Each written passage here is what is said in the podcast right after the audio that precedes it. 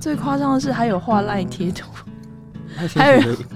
概念是什么？就是画赖贴图嗯，哼然后就是里面都是一些黑黑道的用语，对黑道 用语。欢迎收听联合报直播的节目《远方》，和大家聊聊国际间发生的各种大小事。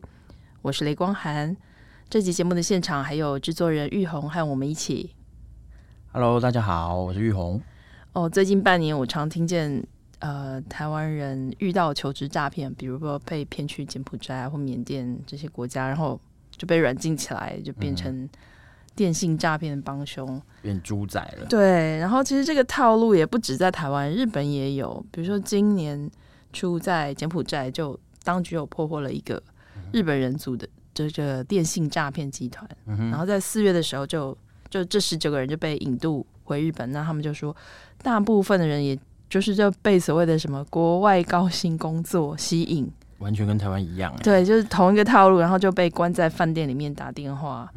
嗯、就是行骗。嗯那其实我有时候看日本新闻，就会有一种既视感啊，对啊，对，就是台湾有的犯罪手法，可能过一阵子，哎，日本、对日本也会嗯有就啊会，出现了。对，比如说像我们台湾有这种什么用通讯软体啊嗯，骗、人家把钱放在一个什么投资平台，哦，对，就其实是根本就是假的，对不对？就是就是用骗他，然后用新的嗯方式，对，然后在台湾已经有骗了好一阵子，但是在日本算是比较新的诈骗手法。嗯那那时候我有看到一个报道，就有一个这个投资平台的被害人是一个日本人，他就说当时邀请他投资的是一个台湾人，啊不知道这是不是一种台日 合作？他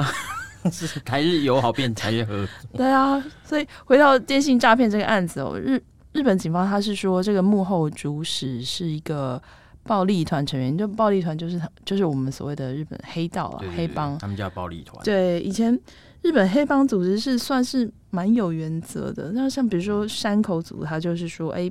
不可以贩毒啊，任侠精神，对对，不不对？偷不抢啊，然后不欺嗯负老人，对对对，不不能骗老人。可是你看他这个诈骗，就就是应骗，该都是老人，就是骗老人，对，他们就会觉得，哎、我们以前的人会觉得说，啊，我们的本业就是。赌博嘛，嗯就开赌场，或是风俗业，就是、呃，就是色情行有一业，些在灰色地带的，那就就像那个玉红讲的，其实他们现在暴力团就不再坚持这种任侠啊侠客嗯他精们神最，早最早的精神，对，就是诈骗啊、强盗案啊都会做。比如说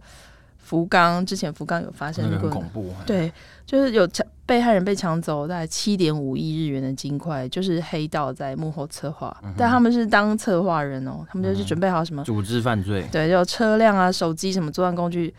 都准备好，然后在委外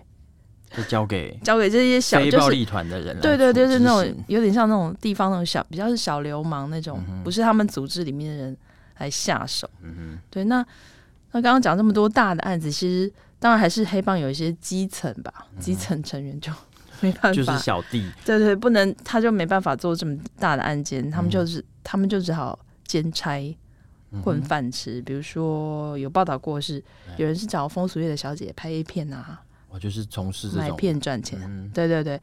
或者是有黑道成员是平常他是在做那个泥做师傅啊，啊，就是 很就水基泥础的劳工，，对，或者是拆除工人啊什么出的。工临时工，对，然后我看 我看到一个最夸张的是，还有画赖贴图， 那些还有 所谓的概念是什么？就是画赖贴图，嗯哼然后就是里面都是一些黑黑黑道帮的用语，对这样黑道用语。然后警察还说：“哦，这样子，如果你有哦强迫人家去买你的贴图，你这样子就不行哦。他他利用黑道的手法。叫他买一个产品，那个产品是赖贴图，对，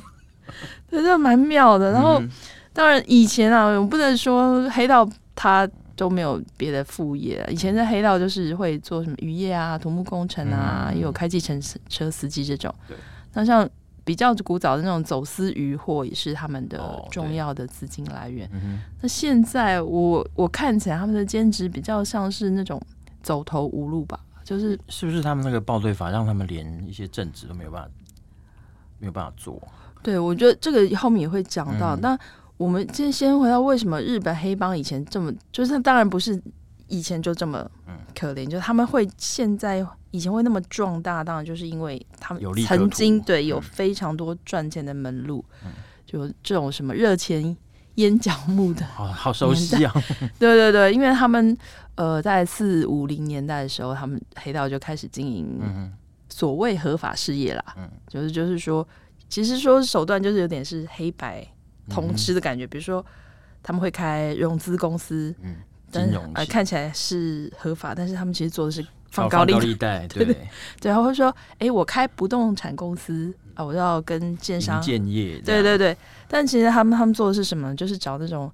哎，比如说我要开发这块地啊，然后居民不愿意搬走，嗯哼就是哦小弟 来我来负责让对对他们说服，不得不搬走，对这这样些，对对，就是那当然，呃，比如说他们日本媒体有访问过一个就是组长吧，帮派组长，他就说那个时候，比如说你赶走住户，嗯就是取得这个土地让建商可以开发，随便随便就可以赚个十亿这样子。哇，几十亿的生意，对对对，他说，因为那时候东京市中心土地大概嗯是在那个年代，是大概一平是两三千万日元。嗯那如果你买一百平，然后买下一百平嘛，嗯加啊二三十亿，那他们这些帮派啊，嗯就会再加一成哦， 中介费，就服务费、服务费、一层服务费中介费嗯，再转卖，所以就要赚就是几很十轻松，很轻松。那除了这种开发，还有这种呃买一个荒地嗯啊，比如说给企业开发什么高尔夫球场啊、哦这种。就是知道这个土地未来会值钱，他们就用他们的法手法取得，，对，那当然可能也是因为当时的这个高度经济高度成长，就是泡经沫济经好的时候，经济好，因为大家都很有钱嘛，就是打高尔夫什么，所以对对嗯对，这个也是有利可图。所以呃，不只是这样，因为呃那时候的股市也是非常的对疯狂，对对对，所以这些组长呢，就把钱，很多人就把他钱投入股市，嗯然后我拿两亿去炒股，就是可以本回多收忠，胜系列，对，，三亿嗯五千三点五亿就回收，然后他们又再用那个股票呢，又当担保，又跟银行借更多钱，哇，你知道嗯所以就就是钱滚钱，就钱滚钱，就满手都是钱。嗯哼，对他，嗯、我我有看到一个数字，就是有一个日本记者，他是专门研究他们的暴力团的，他叫嗯沟口敦，还蛮有名的。那、他就他就说，当时就一九八九年，黑道的总收入是有到一点三兆日元。当年的黑道营业额，对不对？对对对，就是他们的营业一点这三，听起来很像是这种国家安排的预算的级的等级这样。真的耶。然后，然后当然他会想，那当然会好奇这么多钱要怎么花、对，比如说那时候就有说，他们山口组第五代的组长渡边芳子，嗯嗯他的资产是有好几百亿日元，就是挥金如土。他嗯对对对，到银座那种俱乐部，就是随便就一个晚上就可以花个嗯一掷千金，两千万日元，哇，就是这样撒钞票，就是两千万不是可以买房子 啊？就这样撒钞嗯嗯票，嗯这样子给小费。对，那呃，除了这些以外，像比较他们其实黑这些这些组长、这些头头、前面这些这些干部，他们还有一个来源就是上纳金，就有一点像是收保护费，就是下面、呃、哎就是下面的这些组员呐、嗯嗯就是要一层一层要交那个有点像哦交会费啊老吧。鼠会， 就就是是要一层就是要交给他对上阶对对要啊交交给这个嗯哼就是上级这样子嗯。那比如有些比较大大的组织，比如山口组就好啊、多道阶川会，层这样，就他们就下面你知道团体超就级多人，几十几几十个、几百个这种分支团体嗯吧。然后一年这些所谓本家，嗯就是好本家组长，他一年就可以收到几亿或者几十亿的这些什么啊嗯都不用做就可以收这么多，对，就是会费这样子。对，然后像刚才玉红有讲到这个报报报嗯报对对法，法，对对，其实就是呃，我们现现在要讲的就是，但是呢，这个荣景啊，嗯就在这个报对法开始之后，其实就变掉了。对，那什么叫报对法？就是一九九二年，他们日本政府有一个叫做暴力团体对策法，就是简称叫报对法。嗯嗯嗯，他们就是把这个黑道这些黑帮组织就是造册列管吧。嗯，那当然有人也会说啊啊，就是日本就是承认这些黑反道而好像是好像承是认合法的，嗯但其实他们这个这样子做是有有用意让他的。们具名化，对不对？对他们就是等于是我要我要管理这些人，那要怎么管理呢？他不是只有造册而已。那因为各地方政府他就是会依这个母法嗯在制定暴力团排除条例，哦，他们自己地方地方各各各县市就叫、爆牌条例这样子。嗯 OK，好，那这些爆牌条例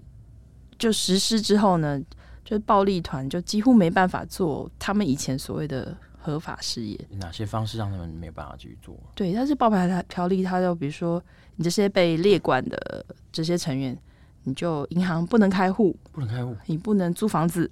不能租房子，也不能办手机门号，不能买车，对，也不能买，就是生活你非要常贷款的都不行，你要跟银行接触都不行，就生活很不方便，因为比如说你你不能开户就是一件很大问题，比如说我，通通是现金，要存哪里这样？对对对，然后你也不能租房子，那你要你要要住住哪里里？？当然当然，他们后来可能有一些要用人头啊什么对什么，对对但是就就是说让他们的生连日常生活嗯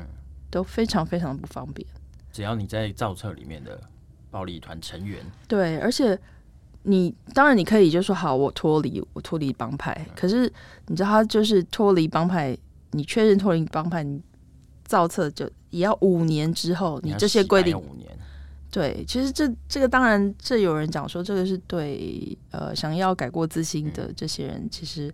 也很就是很不公平啊，他们就很难真的要改过自新也没有那么简单。对，因为我我要找工作，我没有户头薪水要怎么这进来五年要怎么过？没错，我没手机，那老板跟我联络要怎么办？哎对啊就是有点是这样。那而且他他不只是这个禁止这个呃，就是被造册的这些嗯哼，黑道分子，其实连一般人都有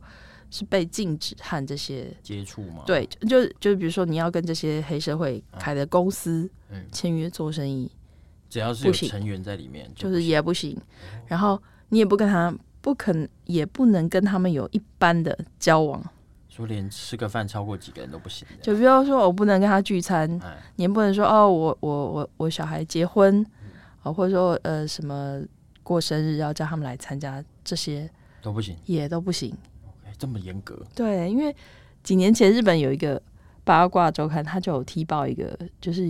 你知道那几本星业吗？异能异能，对对，对对，就是一个经纪公司，然后他有很多搞笑艺人嘛，然后他就是踢爆说他们这些有十一个人，他们没有透过经纪公司就私接忘年会，就尾牙嗯表演。那这一则新闻为什么在日本社会那时候吵得很大？那除了是他私接工作这件事情，然后还有里面有几个是真的是很就是一线的，暴力团不是我说一线的艺人，哦，一 线一线的艺人，对，对，那主要是因为这个主办这个尾牙的主办者是一个诈骗集团，哦就是他可能是和帮派有关，嗯所以就是有点就是踩到这个哦，法律的红线，嗯对，所以那时候争议非常非常大，嗯哼，就是世界之外，而且对象还是就是犯法跟的嗯对，就是跟这对个像暴力团有关。嗯那嗯另外一个你刚才讲的就是那个禁止聚会，就是的确这个爆牌条例有禁止暴力团不能有五个人以上的聚会。有够严格哎，对， 不小心同一个餐厅来了两桌就就不对行对了，对，就是可能可能他可能理由是说哦，我怕你们是纠众啊嗯、为师啊，聚众对对嗯对。而且最近真的有哎、就那个神户川口组，嗯他有一个第四就是川口组的有一个下面有一个叫古川组的一个组长，还有五个人被抓，嗯就五个组长还有其他的成员有五个人被抓，就是他们在居酒屋嗯，一起吃吃喝个饭 他们就说你违反了这个在什么局指定的这个区域内嗯有五个人聚会的规定就被抓，就是可以直接逮捕他们，是真的会执行哎、嗯对啊，因为我听起来就是很就很真的是生活完全不行，生活不下去对。啊对啊，所以其实有时候我们会看到一些呃外流的一些。呃，就是把呃黑帮黑帮他们的一些聚会的照片，我看几乎都是在那种非常隐秘的，像包厢啊，啊，对什么对对对，对就不要让，就是不要让他们发现嗯嗯，有人数超过这样子。对对对，嗯，私人招待所可能才有机会。对，所以也就是因为呃，这个报队法跟报牌条例呃实施之后，日本的黑道的人数也越来越少。因为加入了黑帮没有任何好处，还会有一堆的对，生活很困难的。对，其实有个统计数字，他们说就是二零二零年，他说全日本的黑道剩一万三千多个人，那嗯还有一些算准准成员，他就是算是在这个边缘的，就还有是也有准一万成多个人，大概嗯大概两万六千个人是已经比全盛时期少了八成五，哇，只剩下一就千是五的意思，嗯对完全缩水。那最新我昨天又查了最新的数字是，呃，就是只有剩下两万两千再下降了。对对对，就是成员跟准成员加起来只有两万两千多人。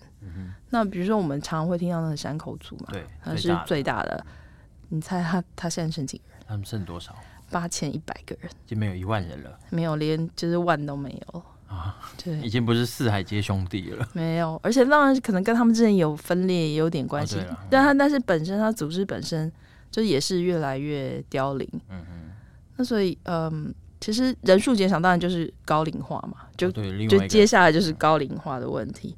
没有那接班人了。对，那暴力团其实有一半以上都是超过五十岁，五十岁，对，嗯然后而且六十几岁的可能有一成多，七十几岁也有一成多。哇，七十几岁了，对，然后那年轻人，然后年轻人的话，嗯有二十几岁，大概只有百分之五点四，真的是人口人对口老老化。人就是反 映了日本社会啊变化高龄化。嗯对，那他们其实有算，就说哎呀，呃，现在的暴力团平均年龄是五十四点二岁，是比十年前老了六点八岁。其实应该都是那些人变老了，也对，没有差新不血多，进差来不多。啊对，那你会说啊，日本就是高龄化，但是他们其实有算说，日本成人男性的平均年龄十年来是只增加二点三哦，岁那。的确是对，的确是黑帮的老化特别严重，黑帮老化特别严重，嗯所以就发生三年前山口呃山建组和红道会有、嗯怎么讲火拼吧，嗯哼就互相对寻仇，然后开枪的一个一个人是六十岁的，嗯哼，还有一个是六十八岁，就是六十几岁的互相就是阿仇公杀这对样，阿公级的成员 对出来杀人，嗯哼那为什么呃就当然说这个老话，那为什么现在就是连杀手都年纪这么大？嗯哼，那主要就是，呃，就是刚刚玉红讲的，就是你你你加入这个暴力团，其实没有就好处没有好啊处。然后很多年轻小弟就觉得说，我想做坏事，好想做坏事赚我钱想，要快速致富我也的没必要加入帮派，因为你看随便一点带来的坏处，这一箩筐。小小的罪就会嗯被就要坐牢，然后再加上现在就不赚钱了嘛，嗯那这个帮里面就是财富没有那么雄厚，当然以前就是小弟就会愿意出来说，哦，有什么案子我就出来对提，我来哦，我处来理一杀下人，这对对对，他可能二十几岁而已，他就好被关了。那组织呢，这些嗯就一定会照顾他的家全力人，支援你，这样，对，照顾他的家人，比如说哦，你的小孩呃过生日我会送礼物啊，什么什么，也就是嗯弥补他爸爸不在的，对，也就是你在帮你，但是你的家人都有人照顾，而且你出来你自己出来之后，可能才四十几岁，地位翻两番。没，错，就是直升干嗯部，所以当时会有这么多年轻的志愿者，但是现在就没有什么安家对啊保，障。因为被列进去一点好处都没有。那当然也有一种说法说，现在有年轻人想要加入暴力团，他可能组织会说啊，你不要来会劝退他哦，吗，对，那但是劝退的意思并不是说你不要来工作，他是说那你要去，你你可以去这个前辈漂白已经漂白的前辈的公司上班。嗯对，那哼，用另外一种方式，对对对，然后公司他发薪水给你哦，嗯但其实就是他们自己可以减少怎么样人事成本。就是有点算是把它变成一个人头，然对后对又他其实就是演演示成一般的上班族这样。对对，但其实都是跟他们有关联的。那嗯当然有有那个他们日本搜查员就说啊，以前他们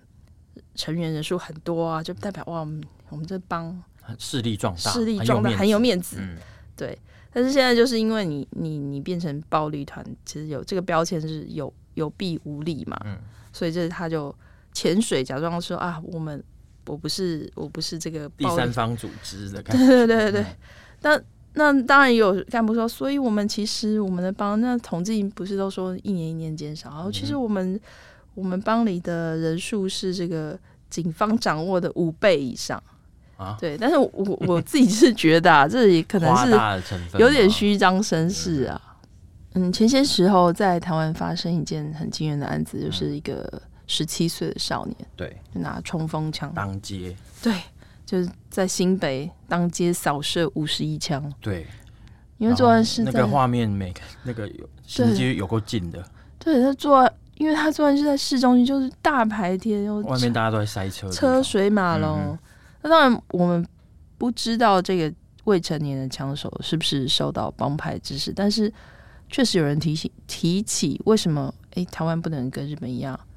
有类似像这样子的、这么有效的让帮派掉对这离。些条例啊，嗯可以根绝黑帮组织这样子。那、嗯当然必须说，日本的这这个爆牌条例是对打击黑帮是很有效的，就是像非我常们刚刚讲的，嗯他们他们整个都萎缩，整个势力萎缩，人数也变少，嗯而且他们可能可以做的可以做的坏事，可能也被限制也了，越来越少。不过，嗯，必须从另外一个角度思考，它其实禁止这些暴力团的成员，比如开户啊、办对啊小姐、对啊租房子，其实是还蛮漠视人权吧。就对，这是一般人来讲是必须的嘛，对，我觉得很难，其实是很难想象存在一个、呃嗯法治社会进步对进步的民主国家会有这样的法令，嗯虽然它是一个有效遏制犯罪的对，的法令。嗯那我是不知道各位听众是怎么想的呢？哼嗯，感谢收听这期节目，我们下次远方再见。拜拜。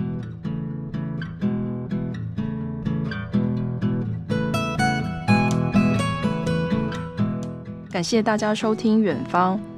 如果想看更多深度的报道，请上网搜寻《联合报》数位版。我们下周《远方》再见。